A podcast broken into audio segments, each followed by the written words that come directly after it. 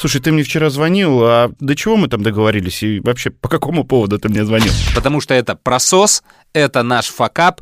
Периодически вытаскивают в эфир на розыгрыши каких-то своих знакомых. И вдруг, знаешь, мимо нас пробегает с огромной скоростью чувак в зеленых штанах и с красными волосами. Э, Группа, приспешники и телочки уже первые появившиеся столичные. Ему дали просто кузов э, от Луаза. И начинает держать реально свой фланг и периодически отстреливаться. Ты не можешь э, сдержать э, смех и смеешься в голос над какими-то моментами, а их там полно. Треть варенья, дальше сверху на ней треть трупов тараканов. На этом история, собственно говоря, и закончилась. Историс. Вот тут должна была стоять такая забавная, смешная, открывающая фишка, но ее нет. Я бы мог заменить ее на другую, но не стану. А почему, объясню позже в подкасте. Это важно. Извини, Геннадсвале! Давай, давай. Лет через пять! Помогу! Историс. На штыках вас понесут. Выше города полет В вашем платье назовут Сотни улиц И приют для мертвецов. Снимет шляпы вашу честь. Снимет голову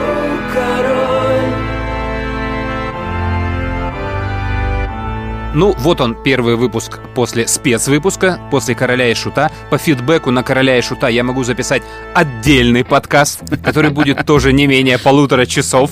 То есть это, знаешь, когда ты спрашиваешь до программы, все, никто не знает ничего, не это, не хочет. А потом все, ой, а, вот же! А! Я говорю, спасибо, а уже-то и не надо. И такая же история была про подкаст про Ультру.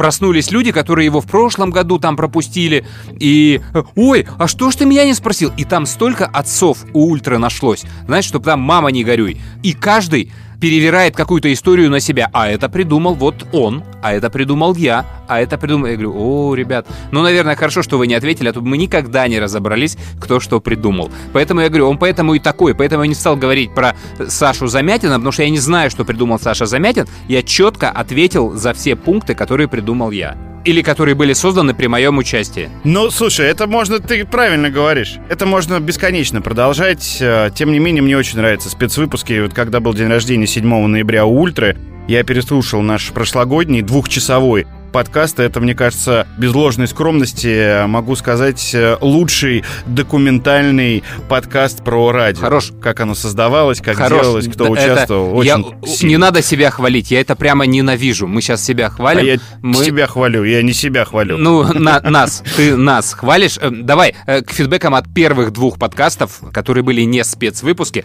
потому что там тоже люди насыпали смешного. Прежде всего, э, людей зацепила история про подарки на нашем радио. И у меня есть жалоба на подарки на нашем радио. Готовься отвечать. Э, Но сначала история веселая. Самое начало нашего радио, 99-й год, на ресепшене сидит э, девочка. Давай самое простое имя Наташа. И э, она в утреннем шоу участвует в розыгрышах. Ее задача определить там 10-го дозвонившегося, 7-го, 6-го, как там у вас это все бывает, и выдать его координаты ведущим. И разыгрывается поездка на Алтай, туристическая поездка. И какие-то ее друзья узнают про это и окучивают ее, сестра с братом, что они очень хотят на Алтай, им прямо необходимо. Ей стыдно, она работает недавно там, но она устраивает это дело, она, они куда-то звонят, она ставит их пятыми, приносит, они выигрывают и уезжают на Алтай. А время еще бестелефонное и безмобильное. То есть связи там практически нет, еще стационарные телефоны.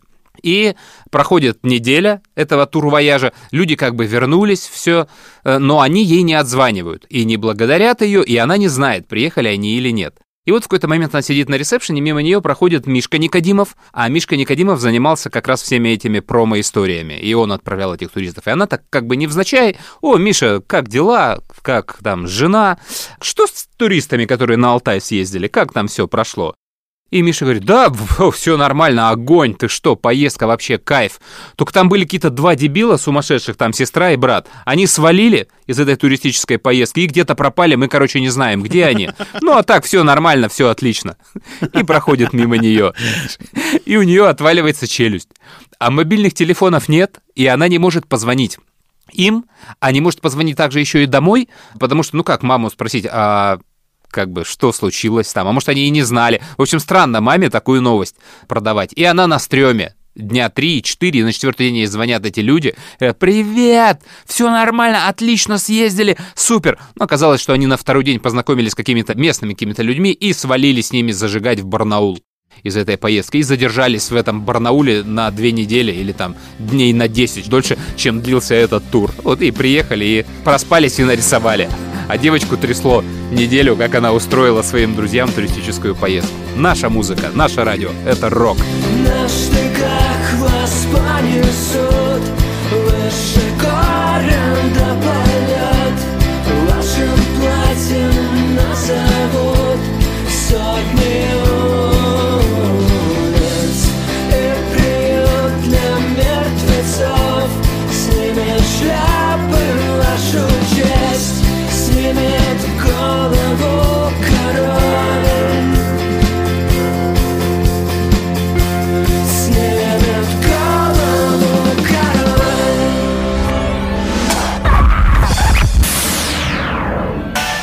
Историс.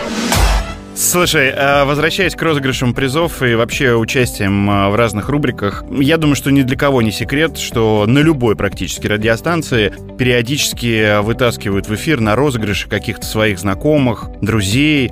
И мы тоже это делали. В основном, конечно, делали это не из-за подарков, а делали из-за того, что, ну, например, там э, не можем в это время найти участника на игру.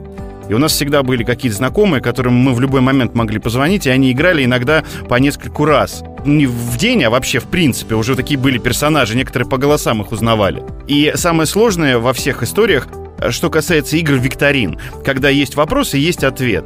Ну, естественно, человек э, боится, стесняется, и он просит, хорошо, я вас выручу, если вам не с кем играть, но только дайте мне ответы, чтобы я не был дураком в эфире. Ну, и ты отправляешь человеку ответы, это еще со времен Шизгар-шоу было. И самое главное, вот, найти человека, редко у кого это получается, который это все отыграет, который э, будет естественно звучать в эфире. И у нас вот сколько раз было, ты отправляешь знакомому э, правильные ответы, еще вопрос не дочитал, он уже а, правильный ответ. И ты говоришь, как вы, подождите, мы же еще вопрос даже не задали. А, да, да. А я что-то... И это столько раз нас палило. Или там, наоборот, человек переигрывает, э, когда он долго думает. Уже можно отвечать? Ну, может быть, вы уже будете отвечать? Но подождите, давайте начинает рассуждать, зная правильный ответ, э, как он думал, э, вся эта логическая цепочка, и потом называет правильный ответ. Миллион раз такое было, это, конечно, очень смешно. Я не знаю, выпаливают ли это слушатели, но иногда вот действительно там человек со стороны может э, так играть, и слушатели говорят, а, он подставной. А вот э, иногда подставных людей, э, ну, реально не Тогда, замечают. э, Смотри, у меня как раз история по тому, что ты рассказал. Может быть, я не знаю. Э, У нас четвертый подкаст. Присутствует наш слушатель Денис Спиранский. Его, наверное, уже все выучили. Я в «Короле и шуте» подрезал его э, минусовки с сайта, и об этом он узнал, говорит, ну там круто, все. И говорит, слушай, а я, говорит, вот по этим э, минусовкам как раз с нашим радио облажался в розыгрыше. Очень сильно обижен я на наше радио, не можете ли вы узнать, в чем дело? Он музыкант, и минусовки у него он раскладывает, сам играет. То есть одну партию гитары, вторую, драм-машина у него там работает. В общем, такой мультиинструменталист. Сделай аранжировку всей песни сам. И у вас был такой конкурс перед одним из фестивалей нашествия, когда нужно было ремикс, кавер, как это называется, на чижа сделать. И он делал на чижа, это было голосование зрителей. Все голосовали, и он лидировал вместе с каким-то другим чуваком. И уже готовился паковать чемоданы, получать билеты, но внезапно выиграл какой-то no-name. То есть не третье, не пятое место, а человек из какого-то там вообще низа. Непонятно почему. Чиш его объявил, он приехал, играл на нашествии с Чижом, а ребята не играли. И с тех пор у них дичайшая обида на наше радио. И вот он спросил, а не помнишь ли ты, в чем там было дело? Я расскажу, это кухня сейчас будет, э, но не сильный или небольшой секрет. Э, У нас был клиент, э, ну, рекламодатель, один из спонсоров нашествия, страховая компания. И помимо там всех роликов, тегов со сцены, они хотели еще что-то там, музыкальный номер. И они просили найти группу, которая согласится для участия за деньги вот в каком-то спецпроекте, и на нашествии этот спецпроект закончится, ну, то есть будет финал во время выступления этой группы. Ну и сразу же придумали, а давайте выберем вот музыкантов, э, которые там либо споют с чужом, либо сыграют. И, по-моему, там выбирали и барабанщиков, и гитариста, и вокалиста, чтобы, ну, они спели одну песню вместе с чужом.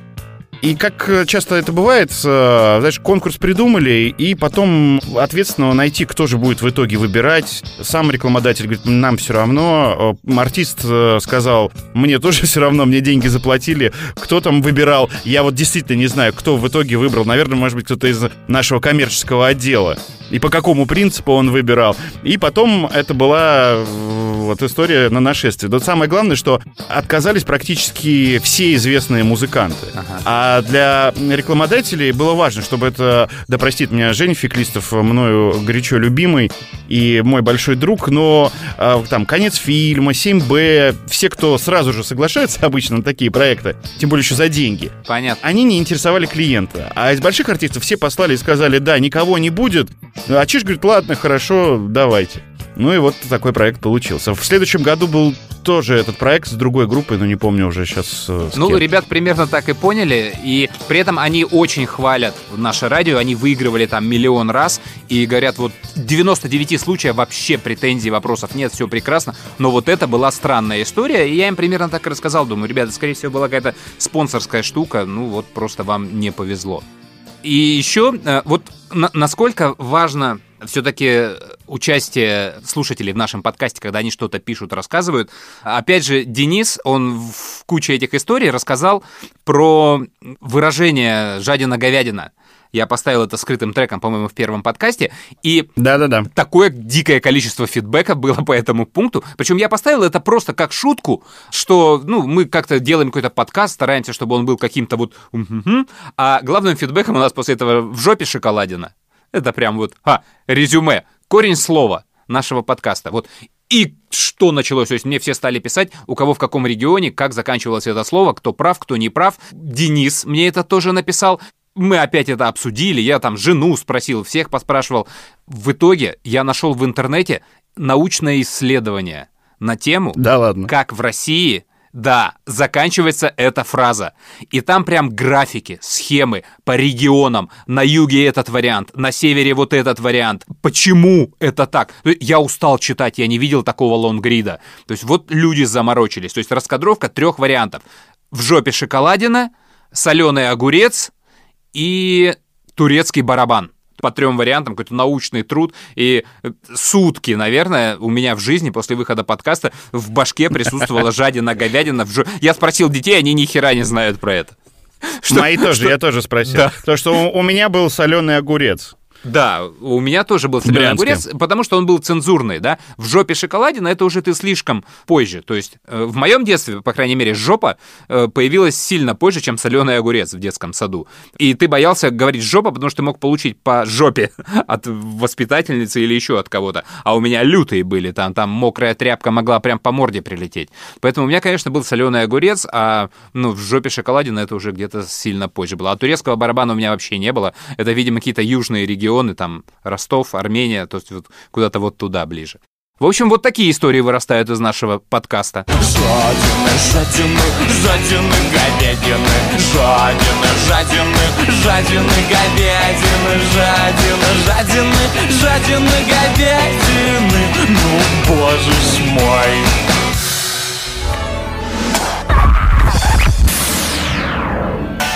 Историс. Я про Чижа сейчас расскажу. Ну, кто видел э, группу Чиж и компания на концерте, ну и представляет, как выглядят музыканты, как выглядит э, сам артист, э, дочка его поет, Даша тоже в коллективе.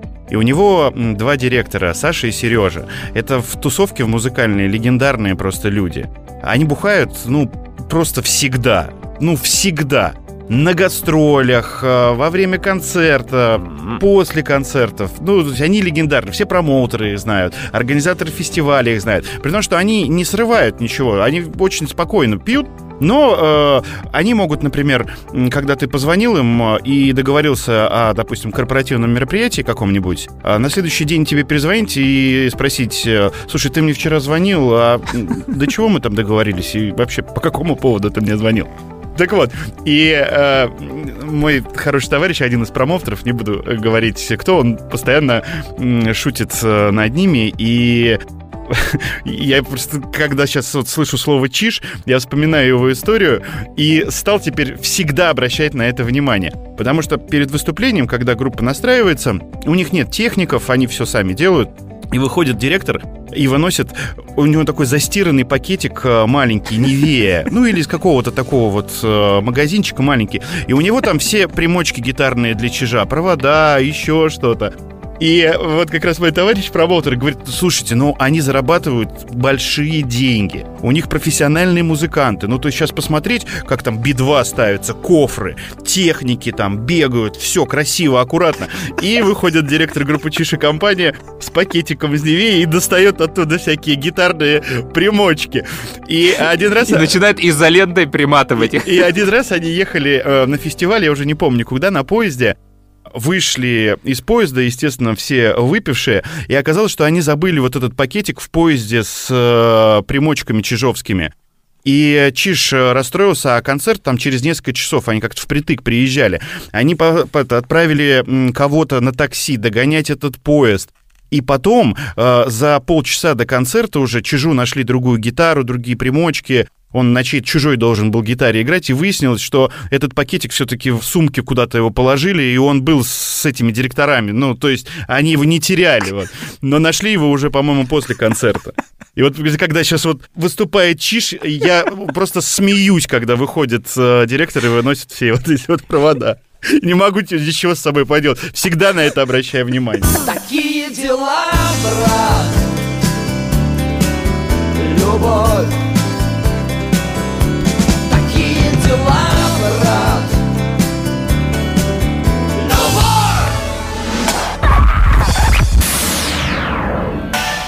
Историс. Так, но один фидбэк нам нужно закрывать после подкаста «Король и Шут», потому что это просос, это наш факап, и, ну, за него, конечно, нужно извиняться и объяснять. Ты понимаешь, о чем я? Да, конечно, понимаю, и это очень стыдно, особенно мне, фанату группы тараканов, и мне прилетело столько комментариев по поводу этой песни, и почему мы сразу не сказали, и очень стыдно. Смотрите, да, если кто не знает, мы вскользь упомянули песню группы Тараканы «Маша, скрипачка из Король и Шут», просто похвалили ребят и поехали дальше. И нам, конечно, тут же прилетело, что, ребята, эта песня вообще Сид писал не для Маши, это Островский попросил директор, и для него Сид сделал респект. А я-то эту историю знал, но я был уверен, что это шутка и фейк. То есть я ее когда-то слышал, мне показалось, смешно придумали, но я в нее не верил. И у меня и мысли не было это проверять. А проверять, конечно, надо было. Директор, э, в смысле, директор тараканов долгое время. Мне кажется, в самые популярные годы тараканов Островский был их директором. Но это для тех, кто вдруг не знает Илью Островского. Он известный промоутер, известный директор, э, организатор фестиваля Кубаны. Сейчас директор группы приключений электроники. Да. И, в общем, нам можно было позвонить и одному, и второму мы почему-то это делать не стали, хотя я знаю почему. Потому что Диме, когда звонишь, он тебе ответит дней через 10, когда тебе уже не надо. И я подумал, что я ему сейчас позвоню, он будет говорить завтра, завтра, завтра, это все растянет подкаст, и не факт, что он что-то интересное расскажет. Э, Собственно, я могу показать. Если бы мы позвонили Диме, то Диме на включение звучало бы вот так.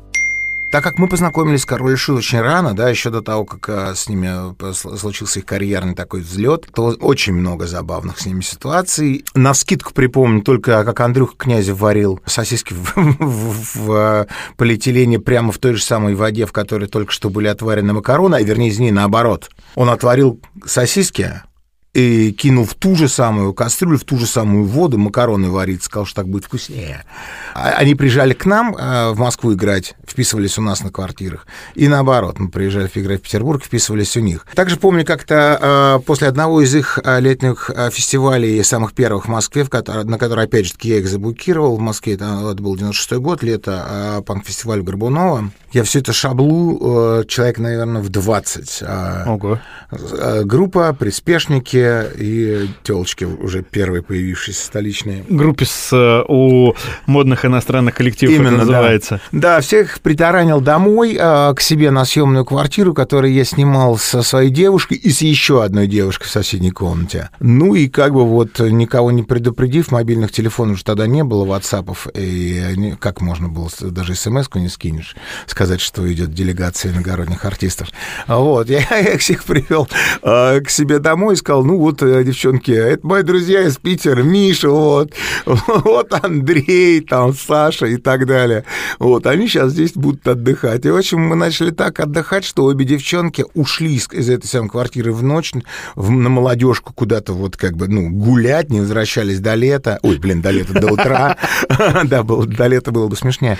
А Вот. А, ну и, соответственно, а, сделали мне а, соответствующий ультиматум, когда мы все-таки с ними уже встретились в течение следующего дня. Вот такая вот история. Вот мы ее даем сейчас, потому что тараканам 30 лет. У нас есть повод вспомнить про группу «Тараканы». Вот Дима Спирин в нашем эфире, но не про группу «Тараканы». А теперь возвращаемся к истории про Машу. Мы, конечно же, набрали Илью Островского и просто даем тогда ему слово, чтобы вы эту историю услышали из первых уст. Первый раз в своей жизни я увидел Машу, скрипачку из группы «Король и Шут», наверное, где-то в 1999 году, когда эта группа выступала у меня на музыкальном фестивале, посвященном борьбе с э, распространением ВИЧ-инфекции. После этого мы встречались не единожды, но я помню, что первый раз какие-то, если можно так выразиться, чувства у меня проснулись парой лет спустя в городе Чудово, где я тоже проводил антинаркотическую акцию, и группа «Король и Шут» там участвовала, и я помню, мы сидели в каком-то фойе, предбанник, кают-компания. Не знаю, что это такое было. Там лежали какие-то пуфики, и группа «Король и Шут» была с поезда, они были уставшими. Маша пришла, прилегла на этот пуфик и заснула. И я помню, как я на нее засмотрелся и подумал, а вот что если... Ах, если бы. А, ну, мы жили в разных городах, соответственно, встречались не так часто, но, тем не менее, каждый раз, когда мы встречались, она всегда мне улыбалась и была крайне френдли, что, собственно говоря, в будущем и было отражено в сюжете песни. И через какое-то время вот эта история моей полувиртуальной симпатии к Маше стала темой для обсуждения и шуток во время гастролей группы «Тараканов». Много на эту тему разговаривали, шутили, и меня музыканты, и Дима Спирин постоянно подкалывали, задавали всякие разные каверзные вопросы. Собственно говоря, дело в том, что было известно на тот момент уже, что Маша встречается с тогдашним директором группы «Король и Шут» Сашей Гордеевым, ну, типа, поэтому у меня не было вроде как никаких шансов. И постоянно звучали какие-то шутки, а вот, Илюха, скажи, а вот если там мы окажемся в одной гостинице, в одном городе, ну, ты там попробуешь проникнуть к ней в номер, ну, а, блин, как к ней в номер проникать, если там она с э, этим, собственно говоря, директором находится. Короче, это была такая вот шутливая тема, которая муссировалась очень долгое время среди музыкантов. И в какой-то момент, я уже, честно говоря, не помню подробностей, почему-то я вдруг реально почувствовал, что ну, я в нее влюбился. И я прям помню эту ситуацию, я рассказал э, о том, что я, мне кажется, испытываю по-настоящему э, серьезные чувства по отношению к Маше Диме Спирину, Сиду. И я прям помню, как мы с ним стояли на крыльце пятиэтажки, и он мне такой говорит, слушай, короче, я все придумал, как тебе добиться, ну, там, сердца, не знаю, внимания со стороны а, Маши. Я сочиню на эту тему песню. Или даже он сказал, что я уже сочинил, и там напел мне и зачитал какие-то куплеты этой песни. И через какое-то время, собственно говоря, песня появилась, она полностью сформировалась, в ней по сути дела, хоть и немного в шутливой форме, изложено все то, что происходило там последние несколько лет с э, мо- моей жизнью. Как мы с Машей пересекались, как я смущался, как она улыбалась и так далее, и так далее, и так далее. Маша, скрипача из король Жут, я стану твоим смычком твоей Электроскрипкой Маша, скрипачка из король Жут, слышишь, тебя уже зовут. Да, Игорь, и мало кто знает, э, что у группы «Тараканы» был целый альбом таких песен. Оля – стоматолог из Перми, Катя, стюардесса Аэрофлот, Валя – продавщица сигарет, Ира из окошка МФЦ, Лена – машинистка метро в сторону Арбатской, Шерон из фильма «Основной инстинкт», Юра... А ладно, это не надо уже. И вот то, о чем я сказал в начале подкаста. Мы предложили Диме озвучить вот эту вот историю, вырезать из песни кусочек и наложить его вокал вот на эти штуки и сделать ну, там, 7-8 таких вот кусочков, как будто этот альбом действительно существовал. В любой стране, Англия, там, Америка, развитой стране с хорошим шоу-бизнесом, э, человек сделал бы это за день. Потому что тут придумано все так, что тебе особо не нужно стараться. Это называется эффект Мэтта Деймона, который приезжает на телешоу просто, чтобы сказать «да» и уйти. Бен Аффлек, Мэтт Деймон, люди знают, что такое шоу-бизнес. У нас в стране это не работает. И вот вам явный пример. То есть 8 дней Димка эту штуку записать не смог. Фиг знает по каким причинам, возможно, они какие-то там действительно обоснованы, но так бывает всегда, когда мы пишем не только Диме, а многим нашим музыкантам. Им некогда, они не хотят, они не понимают, и в результате ничего не происходит. Да, мы не вечерний Ургант. Но, с другой стороны, я думаю, вечерний Ургант не так часто зовет в гости группу «Тараканы» и Диму Спирина. Мы не вечерний Ургант, э, но я тебе могу сказать, что э, вот мы, я сейчас наше радио, и ровно так же отвечают музыканты, когда мы просим что-то их сделать э, подобное. Вот э, неделю-две будешь ждать, напоминать. Э, они считают, что это им неинтересно. Музыкантам гораздо важнее прийти в эфир и час рассказывать про новый альбом или предстоящие концерты.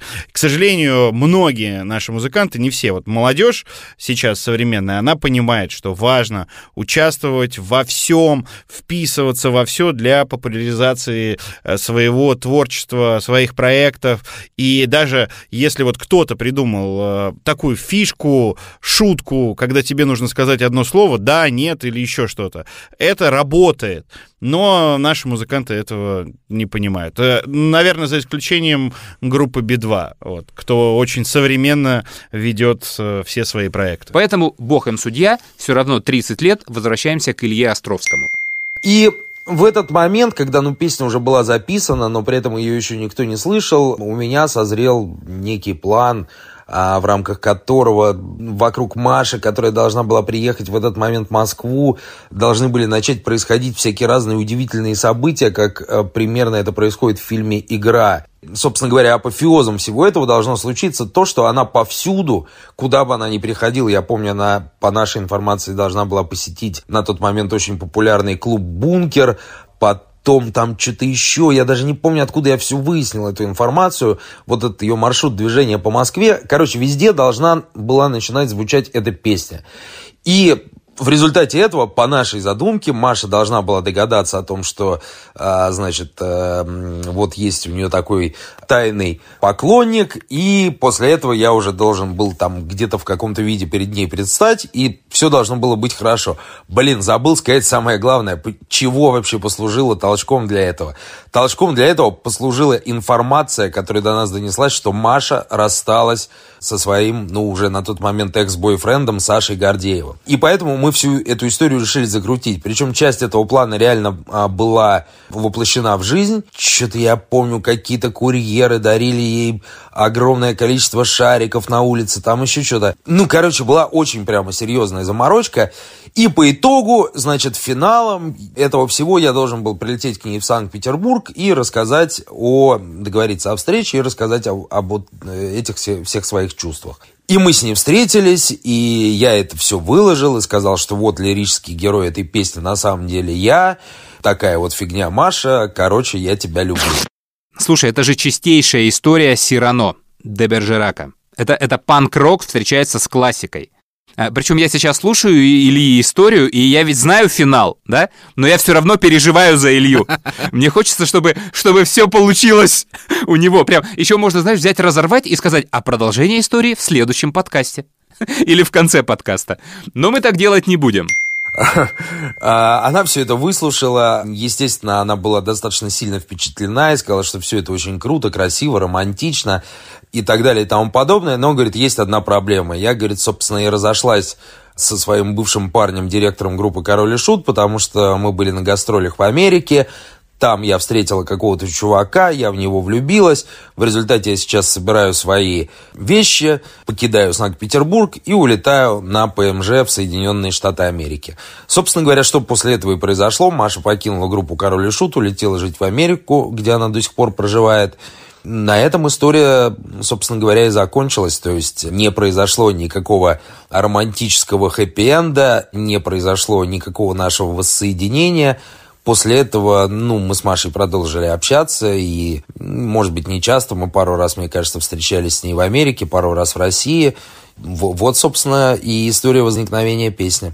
У, хорошо, что никто не погиб в конце. Да, ну и, в принципе, для одной стороны есть э, счастливый конец, хотя я, конечно, тоже очень переживал за Илью во время всей этой истории, и, ну, было бы красиво, если бы она закончилась, ну, хотя бы какими-то отношениями. Кстати, сейчас, э, как выяснилось, опять же позже, и чтобы нам опять не прилетело, я скажу, что я прочитал это в книжке Балу, Илья в тот момент вообще мог выступить рыцарем-рыцарем, потому что у Маши с Гордеем все было не так гладко. То есть там, я так понимаю, доходило до рукоприкладства.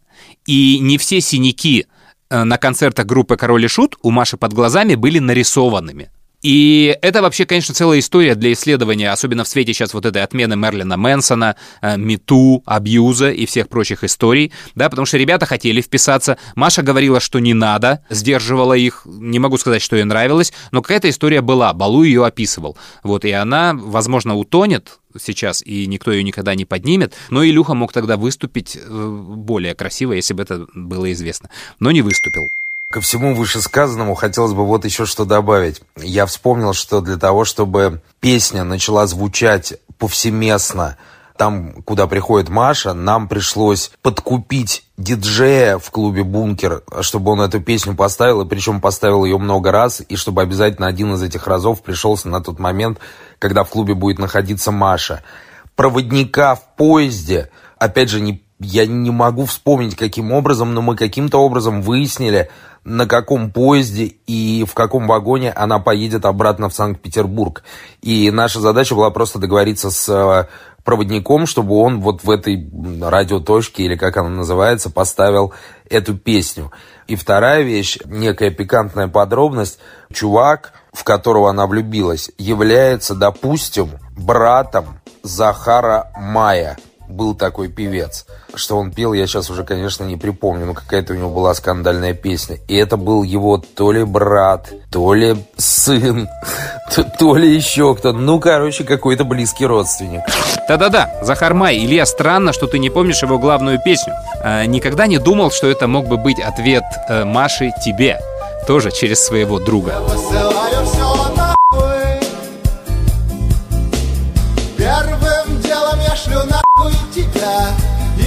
тебя и никого другого Воу-воу, я посылаю все нахуй Историс. Ну что, вот такая история. Тараканам 30 лет. Поздравляем. Дима, поздравляем. Группу поздравляем. Помню я первое свое знакомство с Димой. Это было начало 90-х, какой-то концерт, я сейчас уже не помню, в силу тогдашнего своего состояния, то ли рок-фестиваль в Горбушке, то ли еще где-то. Мы, значит, сидим с компанией, пьем пиво, э, улица, тепло, лето, и вдруг, знаешь, мимо нас пробегает с огромной скоростью чувак в зеленых штанах и с красными волосами. Он так пробегает, а за ним бежит такая толпа ну, каких-то рокеров, я не знаю, может, это Ария, может, это металлисты были, может быть, еще кто-то. И они бегут за этим крашеным чуваком и куда-то уносятся за угол. Знаешь, ну, я так только приехавший в Москву, еще ничего не знаю, думаю, а что это тут как бы происходит, что это такое?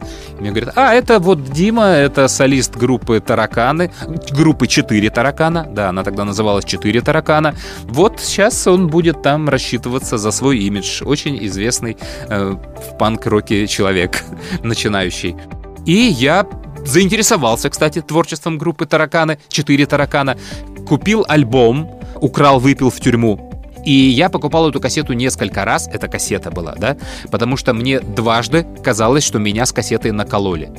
Там было такое говняное качество записи, что я не мог поверить, что так вот записывают. То есть ты мог тогда представить группу «Гражданская оборона», но ты думал, что не-не-не, сейчас эта «Гражданская оборона» же записывалась тогда, когда невозможно было хорошо записать, а сейчас все для этого есть. И я дважды перепокупал эту кассету. Украл, выпил в тюрьму. Так что 30 лет, получается, прошло с тех пор.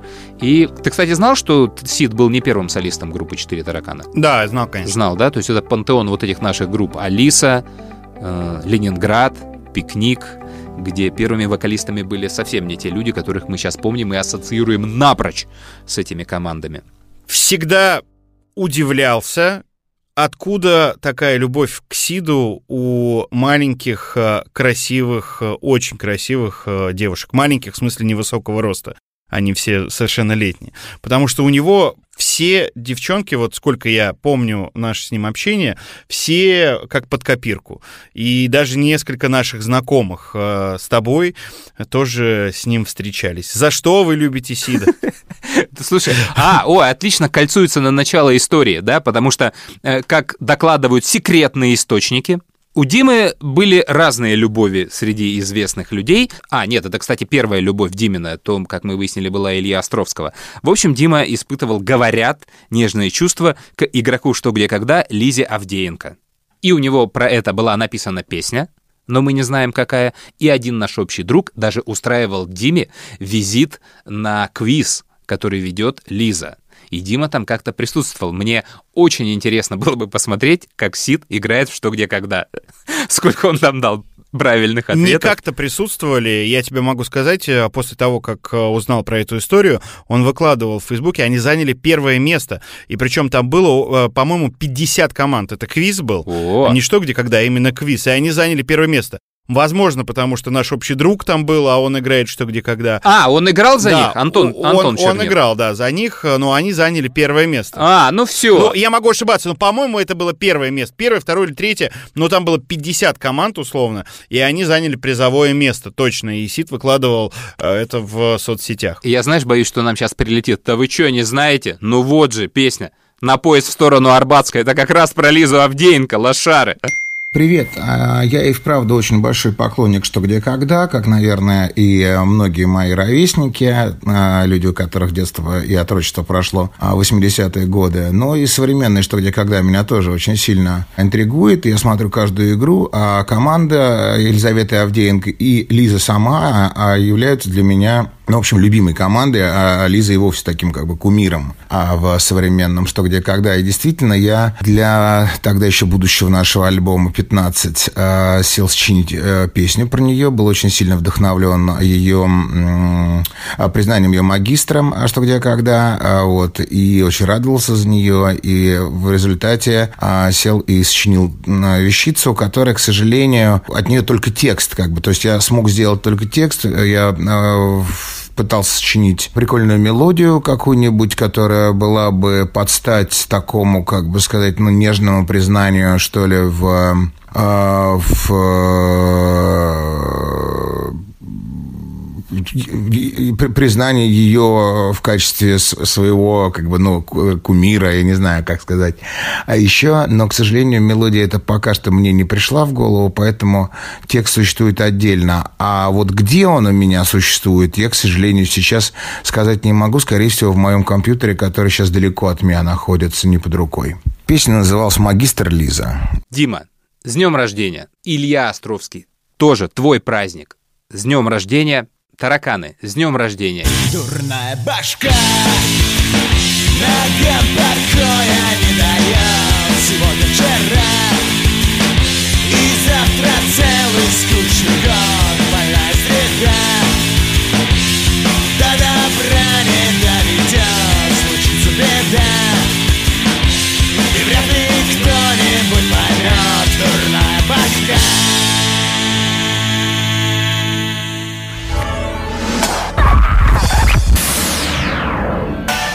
Историс. У меня дочь летом была в пионерском лагере. Мы выиграли какую-то путевку на какой-то биологической олимпиаде. В общем, мы не могли не отправить. Это было в Подмосковье на базе лагеря МГУ. э, биологическая смена. Мы ее туда затолкали. И на второй день мне приходит сообщение. Папа, твою мать, мою мать. 6.30 утра, я в лесу, в сыром. Зарисовываю кузнечиков. Потом их ловлю и иголками прикалываю к пенопласту. Вы этого для меня хотели? И я, конечно, подумал, что я не этого для нее хотел, но сделать уже ничего было нельзя. Она пров- провела эту смену, там были девчонки с гитарой. В общем, лагерь в итоге получился нормальный. Это просто первое такое заходное сообщение было. А, ну и потом она привезла э, эти коробочки домой, э, что очень понравилось, конечно, моему малому. То есть у нее полное такое, ну, открываешь там конфетную коробку, в ней пенопласт, и к нему на иголочках приколаны разные виды кузнечиков засушенных. Все подписано. Малый взял, спер ее, отнес в школу и был там звезда класса, по-моему, в этот день. А я, глядя на этих вот приколотых тварей, вспомнил две истории из нашей общаги. У нас было очень много клопов, и мы долго не могли их вывести поначалу. И мой друг очень садистски этих клопов вылавливал. Он ловил клопа живого, протыкал его иголкой и иголку прикреплял к стенке. Втыкал в стенку. И вот этот клоп, он какое-то время шевелился на этой игле, жил. А, а- а потом со временем их стало очень много. Одни уже подыхали, крайне еще шевелились как-то. То есть это был просто объект восхищения всей общаги. К нам приходили люди, и они так, ну, заходят там, бывало. Она как-то около входа была расположена. Люди заходят, пацаны, кстати, а вот по физхи... э, а что это у вас? И дальше, значит, наблюдали вот за этими клопами, распятыми на этих иголках. А летом, когда мы уезжали, мы оставляли наши комнаты кому надо летом перекантоваться у нас. И еще у нас были тараканы, клопы и тараканы. Тараканов было больше, клопов мы извели быстрее. И вот мы оставили на лето комнату, ребятам пожить, э, возвращаемся в конце лета, они, мы с ними разминулись, кому-то они наши ключи оставили, мы взяли эти ключи, открываем свою комнату, и нам, значит, на- нашим глазам предстает такая картина. Идеально убранная комната, идеально. В центре нее стоит стол, чистейший. На столе из бумаги старательно сделана виселица. Вот настоящая виселица для казни. На этой виселице висит здоровенный таракан на нитке, повешенный, ну, там за шею, насколько у таракана может быть шея. И у этого таракана на этой же шее, но ниже, висит изумительно, ювелирно, миниатюрно сделанная табличка «Партизан». И вот эту инсталляцию, то есть у нас, ну, понятно, никаких телефонов не было, ни мобильных, ни этих, просто это так красиво было и так здорово было сделано, но мы это не сфотографировали, и никакой памяти, конечно, об этой фигне не осталось, но вот при слове «таракан» и там какие-то клопы, то есть у меня теперь вот все время возникает эта картина, табличка «Партизан». Ну, то есть ты представь себе размер таракана, это не американский таракан. Я понимаю, да. Это обычный наш таракан, но большой. И на нем еще он за шею подвешен, и на нем еще маленькая табличка «Партизан». Это было очень круто. И последняя история про тараканов. Мы только поселились в общагу, 93-й год. Э, Сидим в комнате, вдруг нам кто-то... Ни у кого нет телевизора, ну, то есть первокурсники, вообще ничего нет. И вдруг забегают какие-то ребята, говорят, слушайте, парни, там можно... У ребят есть телевизор, можно пойти посмотреть э, «Звездные войны». Хотите? Мы говорим, конечно, хотим «Звездные». Пофиг, что смотреть, все, мы пошли, это уже вечер, темнота. Мы, значит, заходим в комнату, там уже куча народу. Комната настоящий срач, классика общаги. Мы, значит, садимся, как кто-то находит себе место, и, значит, начинаем смотреть фильм. Ну, фильм, конечно, мы знали наизусть, и в какой-то момент, значит, я смотрю вправо от себя, у меня сбоку стоит такая полка кухонная, называется она, по которой просто бегают тараканы с огромной скоростью. Масса тараканов. И половина из них залезает в банку с вареньем. И вот они залезают в эту банку с вареньем, а вылезти из нее не могут, потому что они вязнут в этом варенье. И вот я смотрю, там, знаешь, банка, на ней, в ней треть варенья, дальше сверху на ней треть трупов тараканов, то есть они часть уже в это варенье вошли, а часть еще нет. И сверху валятся все новые и новые.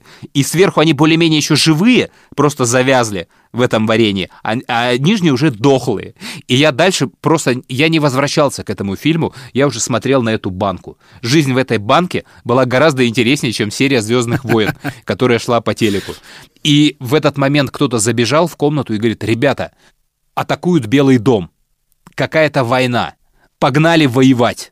И мы, как идиоты, все значит, набрасываем на себя вещи и ломимся на станцию метро Арбатская. А это были события 3-4 октября, тот самый переворот э, в Белом доме, Хасбулатов и компания, когда танки выезжали на мост и стреляли в окошко Белого дома. И мы, значит, выбегали, к нам навстречу бежали какие-то раненые люди, кто-то куда-то убежал, и когда рядом с нами из асфальта начали пули, выстрелы отскакивать, мы поняли, что да ну его нахер эту войнушку, и быстро вернулись в общагу. На- А, нет, мы на Тверскую поехали, там были какие-то мирные тусовки, мы там потусовали, а на следующий день поехали уже к Белому дому фотографироваться на фоне танков, победивших э, людей, этого Белого дома горелого, и у меня полно фотографий, поэтому вот такие у меня ассоциации с теми событиями. «Звездные войны», «Тараканы», «Войны за Белый дом». И тут э, должна заиграть песня группы «Тараканы» на поезд в сторону Арбатской. Это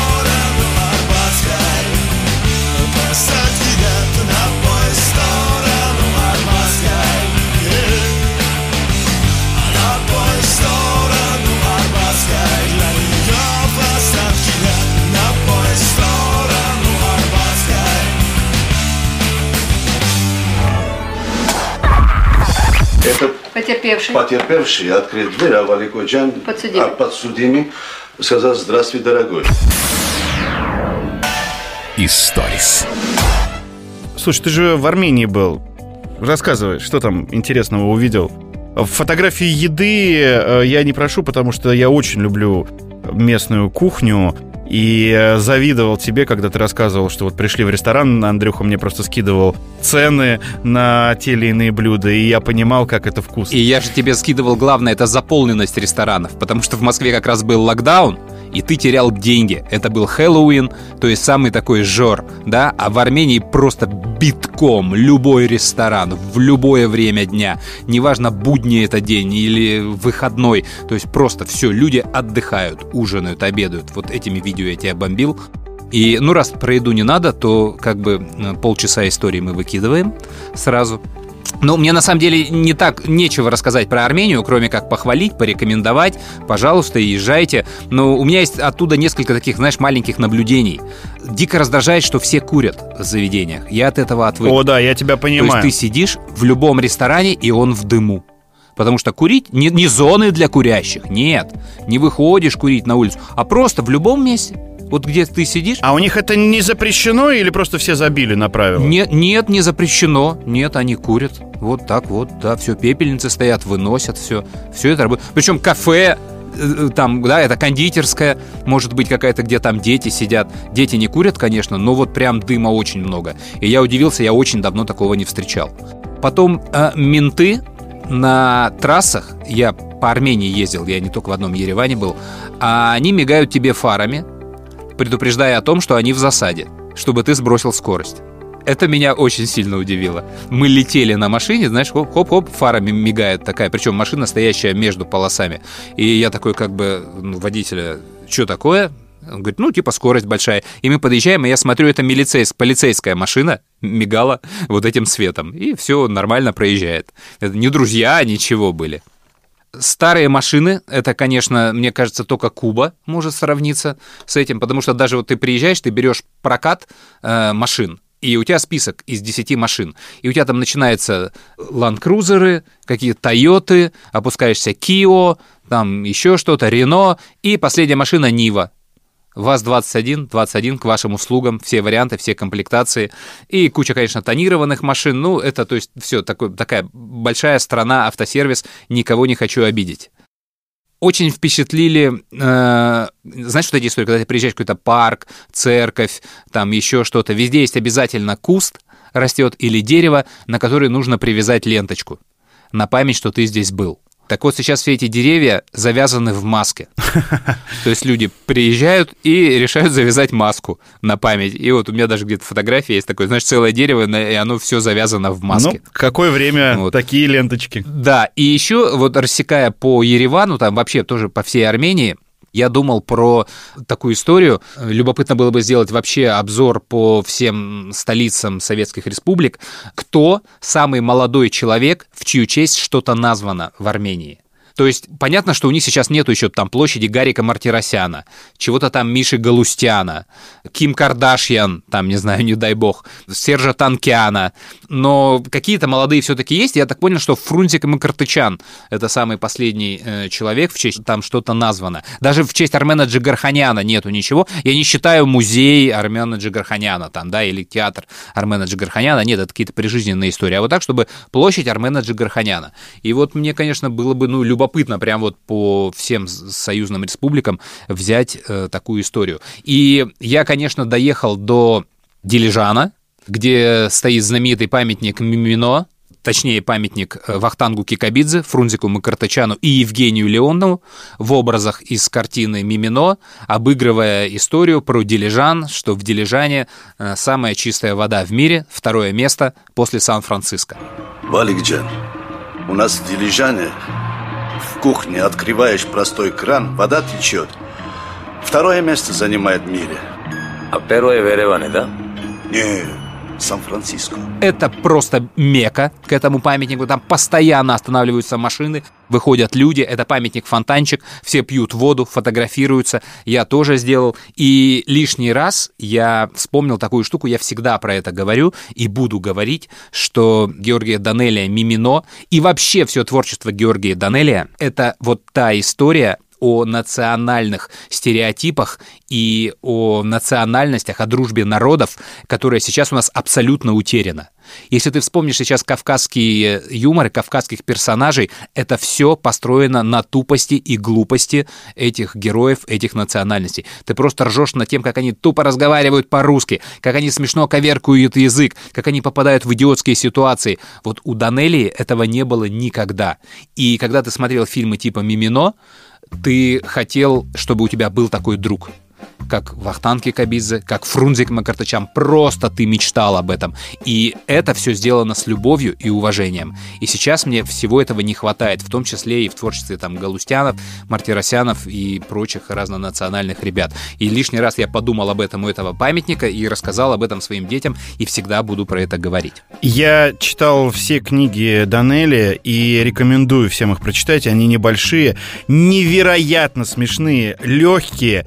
И вот когда ты читаешь ее в метро, ну или где-то в общественном транспорте, ну люди действительно оборачиваются на тебя, потому что ты не можешь э, сдержать э, смех и смеешься в голос над какими-то моментами, а их там полно. Э, Тостуемый пьет до дна, безбилетный пассажир. Да. Это такие биографичные э, книги, где Данелли рассказывает про съемки того или иного фильма, про истории, связанные с актерами, режиссерами и другими какими-то деятелями искусства, с которыми он сталкивался в жизни, свои заграничные командировки. Но это очень смешно. Вот если вы не читали, я вам очень рекомендую. Я не знаю, есть ли аудиокниги, наверное, уже и аудиокниги есть. Но, в принципе, они доступны в интернете, в любом приложении. Получите невероятное удовольствие от прочтения. Да. И не обязательно знать э, фильмы Данелли, хотя, конечно, большинство вы, наверное, смотрели. Ну, то есть не обязательно разбираться в материале. Вот он как раз рассказывает про стереотипы, про ну, дружбу, и это очень по-доброму и очень смешно. Рекомендую. Начните с «Тостуемый пьет до дна», наверное. И я тут замечу, что Данелия, он же грузин. А, и он вот по касательной в Мимино прошелся по Армении, взяв Фрунзика на эту роль, и все, это бомба. То есть такое ощущение теперь, вот когда ты едешь через Дилижан, да и в самом Ереване, да, что фильм «Мимино», он об Армении. То есть там настолько сильный вот этот вот персонаж, Фрунзик, и все вот эти фразы про воду в Дилижане, про долма, ты любишь долма, у вас не умеют готовить долма. Это круто, это вот прям такой волшебный дар Данелия. Он пошел в туалет, а он не смог дверь сломать. Слушай, я русский язык нехорошо знаю. Он э, постучил в дверь и сказал, тоже хочет. Скажите, подсудимый испытывал личную неприязнь к потерпевшему? Да, испытывал. Он мне сказал, такую лишнюю неприязнь э, я испытываю потерпевшему, что кушать не могу. Историс.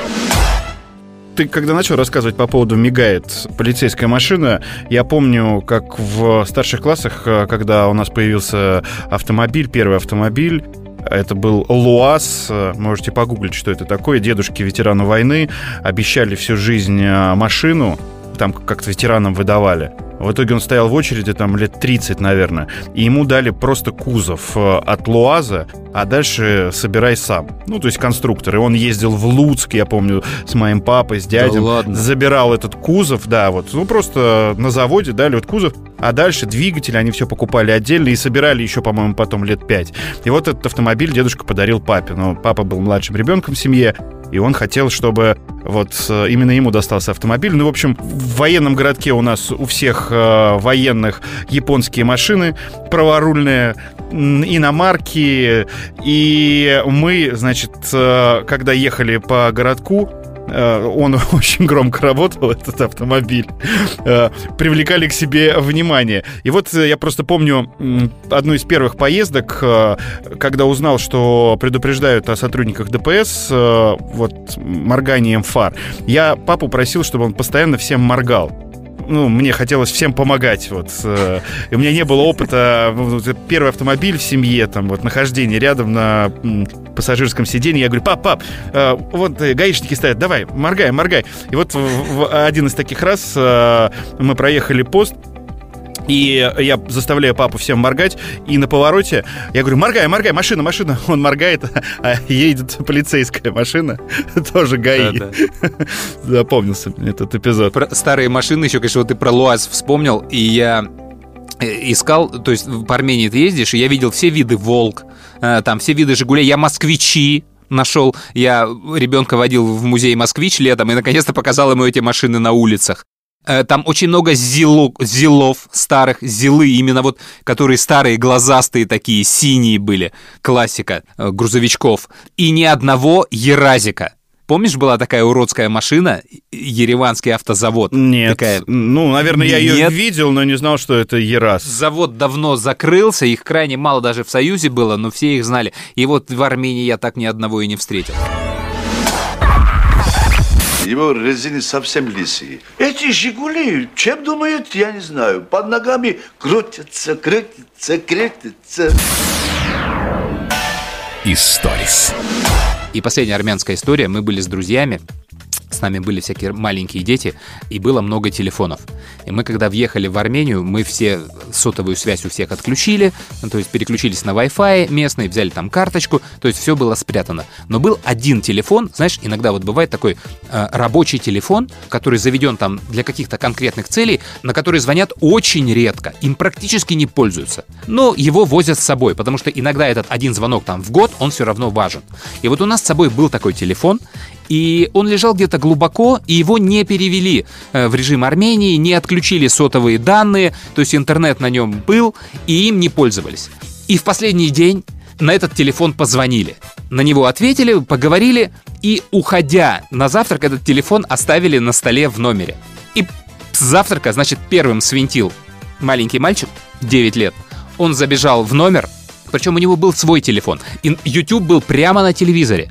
Но он почему-то просто увидел вот этот телефон, решил его взять и решил посмотреть на нем YouTube.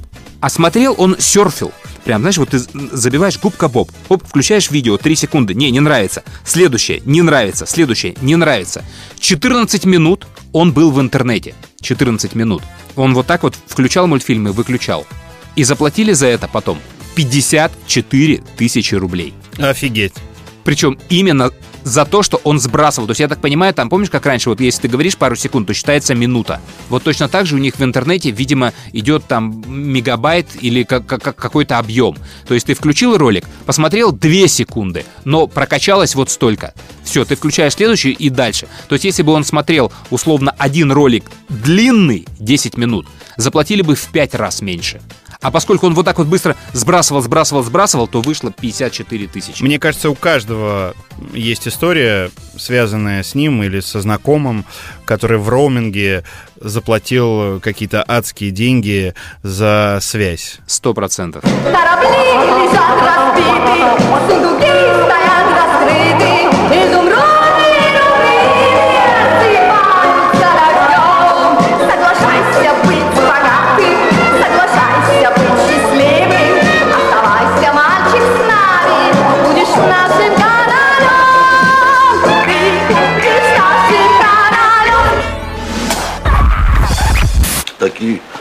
вопросы задают, что неудобно отвечать даже. Историс. У меня есть история из Армении, привезенная. Она не моя, то есть мне придется ее пересказать, но это история, которая, конечно, сделала всю поездку в Армению, и я реально хочу ее рассказать.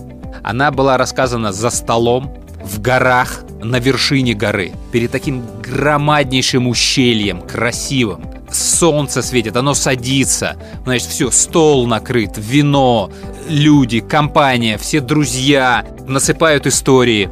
И э, человек, глава э, всего этого мероприятия, то есть тот, у кого мы в гостях, который очень много путешествует, он очень это любит, у него бизнес в разных странах, у него куча этих историй, рассказывает про то, как он встретил первый локдаун в 2020 году, то есть когда это все начиналось. А, Его зовут а, Артур Гаспарян, это, я так понимаю, примерно как Иван Иванов в России. Кто-то его знает как э, армянского капитана, соответственно, после этой истории. Кто-то его может знать как владельца фирмы Актитур Армения. Итак, э, начало локдауна он встретил в путешествии на яхте. Он плавал на Мальдивских островах. И стало понятно, что Мальдивы закрываются на карантин, и буквально с завтрашнего дня никого не будут ни впускать, ни выпускать. И он зависает в этих Мальдивах на карантине. У него яхта небольшая, моторная, арендованная у ирландца, и с ним моторист в экипаже и две стюардессы, или как они там на яхтах называются, я не помню. Моторист оказался просто аферистом из Калининграда, который не умел ничего.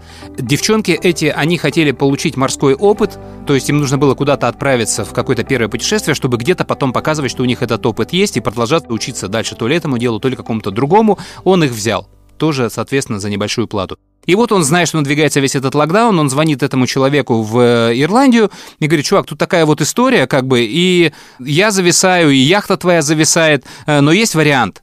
Давай ты мне прощаешь оплату всего вот этого фрахта, а я тебе гоню твою э, яхту, возвращаю ее в Ирландию.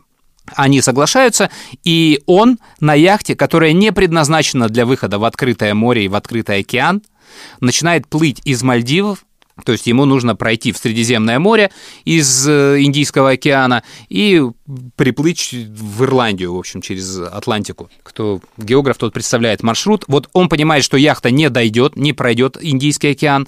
Он затаривается бочками, он ставит себе дополнительное горючее туда, заливая, то есть вся яхта груженная горючим. И за час до объявления карантина, полуночи, они снимаются с Мальдив и уходят в океан. Они плывут 6 дней, на шестой день у него на яхте вырубается электричество, падают все генераторы, то есть все, у него нету абсолютно никакой электроники, ничего не работает. Это как раз ровно посередине океана. Они находятся, у него только работает мотор, который лучше не глушить. И они начинают вот в таком дрейфе плыть куда-то там, куда ему ближе. А, В этих историях, а середина Индийского океана тебе пофиг куда. То есть ты ни назад вернуться не можешь, ни там куда-то в Индию или Шри-Ланку подняться, ни к Африке. То есть тебе все равно нужно идти к Средиземному морю. И он вот так вот на вот этом моторе без электроники, ориентируясь по звездам, примерно понимая, как это делается, то есть классика жанра пиратская, еще примерно 8 дней идет в сторону этой Африки, и в итоге вот по этой путеводной звезде доплывает он до острова Сокотра. Йемен, Сомали, это такой, как если на карту посмотришь, это будет такой, как форт перед входом в Красное море. И через Суэц транзит в Средиземное море. В общем, он все доплывает на веслах буквально до этой Сокотры, где город, крепость, там хороший порт, там танкеры швартуются, доплывает до этого порта довольный, и ему говорят, дружище, карантин, ничего не можем сделать. Швартоваться тебе нельзя. Офигеть. В смысле, как? Ну, у меня же вот, все, СОС, аларм, ребята, помогайте. Нет, ничего сделать не можем, давай сейчас будем думать, что делать. Пока, вон, отплывай туда, на указанное расстояние, бросай якорь, якорь, и стой на якоре. Выходить никуда нельзя, то есть ничего мы с собой сделать не можем, ремонтировать тебя тоже как бы никто не будет. Ну, он бросает этот якорь, ну, по крайней мере, уже видит берег, то есть идет такая акклиматизация, назовем ее так. Стоят они, значит, на этом якоре, думают, что делать, и тут они, значит, замечают, что на них идет танкер. Здоровенный такой танкер или контейнеровоз, я не помню, что это. Не прямо на них, то есть он их не подомнет, но по касательной они понимают, что он явно их заденет. Они пытаются там сигналить, что-то там чем-то махать рукой, ну там все смотрят, фиг знает куда на этом танкере, он просто прет на них, и у них, что замечательно, есть видео всей этой истории. Вообще, вся эта история, она в какой-то момент кажется очень фантастической, но Артур показывает видео с каждого момента, как только ты начинаешь сомневаться. И вот у них есть видео, как и к ним уже борт к борту подходит вот этот танкер, и они от него руками пытаются оттолкнуться. То есть, чтобы их там не смяло, не подмяло под него, не отбросило. В итоге реально танкер на них наплывает, он срывает их с якоря, просто их отбрасывает куда-то нафиг. Слава богу, лодка не переворачивается, то есть все обходится. То есть он реально вот их по касательной проходит, они остаются на плаву, но уже вообще без якоря. Танкер этот преспокойно куда-то там уходит, то ли он уходил из порта, то ли он приходил, куда-то на швартовку ушел. Они, значит, приходят в себя каким-то там мотором, не мотором, дрейфом, не дрейфом, опять, значит, доплывают до этих портовых инспекторов, объясняют, что там у вас происходит. Ребят, вы нас еще вообще похороните, так как бы нельзя, международные права, нормы, там нужно с этим что-то делать. И они там, поразмыслив, говорят, ну, извини, законы там превыше всего, государство, мы ничего не можем с собой делать. Он, смотри, видишь, там стоит сирийский танкер, тоже с горючкой пришел. Иди швартуйся к нему с открытого борта. То есть не к пирсу, а к этому. И договаривайся с капитаном, как бы можно тебе это сделать и нельзя. Они, значит, отплывают, доходят до этого танкера, э, знакомятся с капитаном, и капитан оказывается армянин. Классика. Сирийские армяне. И это, как знаешь, I've got a golden ticket. То есть все, они там братаются, знакомятся, рассказывают друг другу о жизни, себе, там ужинают, отдыхают, Э, какой-то происходит ремонт этого, начинается ремонт этой яхты, что там заправить. В общем, вопросы начинают потихоньку решаться. И в какой-то момент Артур уже как бы готов отправиться, видимо, дальше в продолжение своего путешествия, то есть входить в Красное море, э, идти в Ирландию, и пытается выяснить, где его документы. Начинает разыскивать э, портового агента, и выясняется, что человек пропал, его нет. Потом выясняется, что пропал начальник всего порта и какой-то там президент острова, то есть просто вообще никого нет. Они пытаются понять, в чем дело, и узнают, что на острове война. Офигеть. И в стране там война, не помню в какой из них, но, в общем, какой-то переворот, спровоцированный финансовым кризисом в результате локдауна. И одной из причин раздрая и всей вот этой вот войнушки становится вот этот вот сирийский танкер, к которому Артур пришвартован. Потому что что было? То есть танкер вез какое-то количество горючего, которое, видимо, питает там то ли остров, то ли страну. И за то время, пока он шел, и в мире творился локдаун, то есть сокращались все поставки, изменилась цена на топливо. И начался какой-то огромный топливный кризис. Сначала вся войнушка началась за нефтехранилище, куда, собственно, должен был разгружаться этот танкер. Оно там было на берегу, где-то там, и там вопросы решались. А потом люди ломанулись на этот танкер и решили, что неплохо было бы его захватить. Причем несколько разных группировок. И сирийскому этому капитану не оставалось ничего, кроме как достать оружие, раздать его всему экипажу и занять круговую оборону. А у него к борту пришвартована ирландско-армянская яхточка. А Артур, он здоровый такой бывший спецназовец, военный, чтобы ты понимал, как ты любишь говорить, когда начался вот последний армяно-азербайджанский конфликт, Артур пошел воевать. И он подходит к этому капитану говорит, все понимаю, давай автоматы, я свой фланг там успешно закрою. И капитан выдает ему оружие. Артур спускается на свою яхту и занимает оборону. И начинает держать реально свой фланг и периодически отстреливаться, какие-то предупредительные выстрелы э, к приближающимся периодически судам. Вот так вот они несколько дней там зависают. И однажды этот капитан Артур смотрит, как на его яхту прет какой-то катер. Без опознавательных знаков, без ничего. Он ждет, ждет, катер не сворачивает, он начинает давать предупредительные очереди, катер не реагирует, он говорит, ну, начинаю стрелять перед ним. Проходит очередями, прям пулями, знаешь, по воде. Никакой реакции, и он начинает уже, значит, прицеливаться в рубке, там куда-то там по стеклам. Ты там снайперского нет было прицела, то есть, ну, и когда уже это стало возможно, он, значит, готов стрелять, и тут там выбегают какие-то чуваки, начинают махать руками, мол, все нормально, то ли белый флаг, то ли не белый, в общем, он не стреляет, до него доплывает этот катер, и оказывается, что на этом катере ему привозят все документы из порта. И паспорта возвращают, и, в общем, он может дальше следовать туда, куда ему нужно. Он поднимается к капитану, сирийцу, говорит, вот, слушай, у меня такая ситуация, но если надо, не вопрос, я остаюсь, мы дожимаем до победного, я ничего, я бросать не буду. Капитан говорит, давай, плыви, это не твоя война, никаких проблем, брат, удачи. Все, они прощаются, Артур спускается в свою яхту и начинает путь в Красное море, где по пути к нему докапываются, конечно, всякие сомалийские пираты, но они его не трогают, потому что там маленькая яхта, понятно, что взять с него нечего, флага американского на нем нет, что особенно их раздражает. Он, кстати, под испанским флагом шел.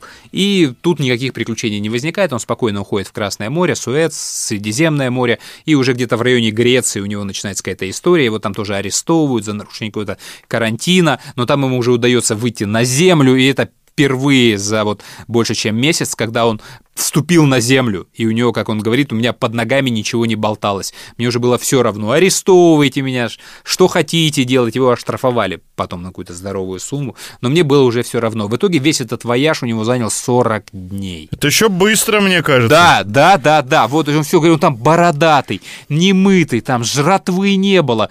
Он говорит, девчонки супер оказались. То есть девки получили такое боевое крещение, что их теперь реально можно взять в любую, наверное, там в компанию компанию какую угодно и, сразу, наверное, капитанами.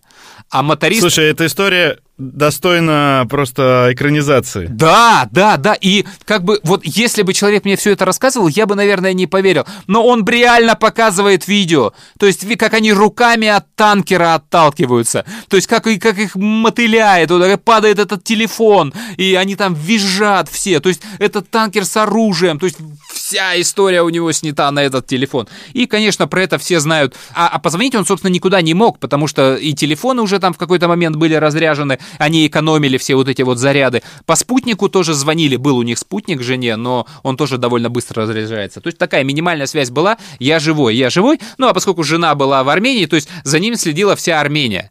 И о том, что война э, в этой стране, они узнали именно по ее звонку. Он берет трубку, спутник, он говорит, а что, как там у тебя? Говорит, да ничего, нормально, вот приехал. Так у вас там война. Какая война? Такая война. Как, на каком-то армянском канале услышала про войну на острове Сокотра в Йемене и Сомали. А? а вот так вот, да, вот все знают про это. И с тех пор вот этот Артур, он известен как вот армянский капитан. И вот такая вот, конечно, мощная история. Войнушка и яхта. Выпить море, океаны, перебрать пески Сахары, где наш дом. Соблазнительные страны проплывали облаками за бортом. Маяки съедали звезды, моряки сжигали остров где-то там. Нам со дна не размахали и хвостами, и рогами капитан Ну, все, наверное, на сегодня. Э, давай, пока и до следующего подкаста. Подписывайтесь на нас, отправляйте донаты, если вам интересно и понравилось. Э, И спасибо большое. Пока. Да, и подписывайтесь не потому, что нам нужна аудитория, а потому что так проще узнавать о том, что вышел новый выпуск. Там всякие колокольчики, уведомления. Не знаю, на что вы там подписываетесь, как это приходит. Все, спасибо, пока. Пока. Анекдот, знаешь? Встречаются в ринге ММА, боев без правил, братья Самойловы и братья Галахи. И нас вешали на мачте От туземцев вы не прячьте жемчуга От Севили до Гренады От Бермудов до Канады Кто куда. Мы без спроса входим в гости В нас нет зависти и злости Вечный сон Выпить море, океаны Перебрать пески Сахары, где наш дом. Если нету папирос Подает сигналы СОС Подает сигналы СОС Мертвый матрос Историс.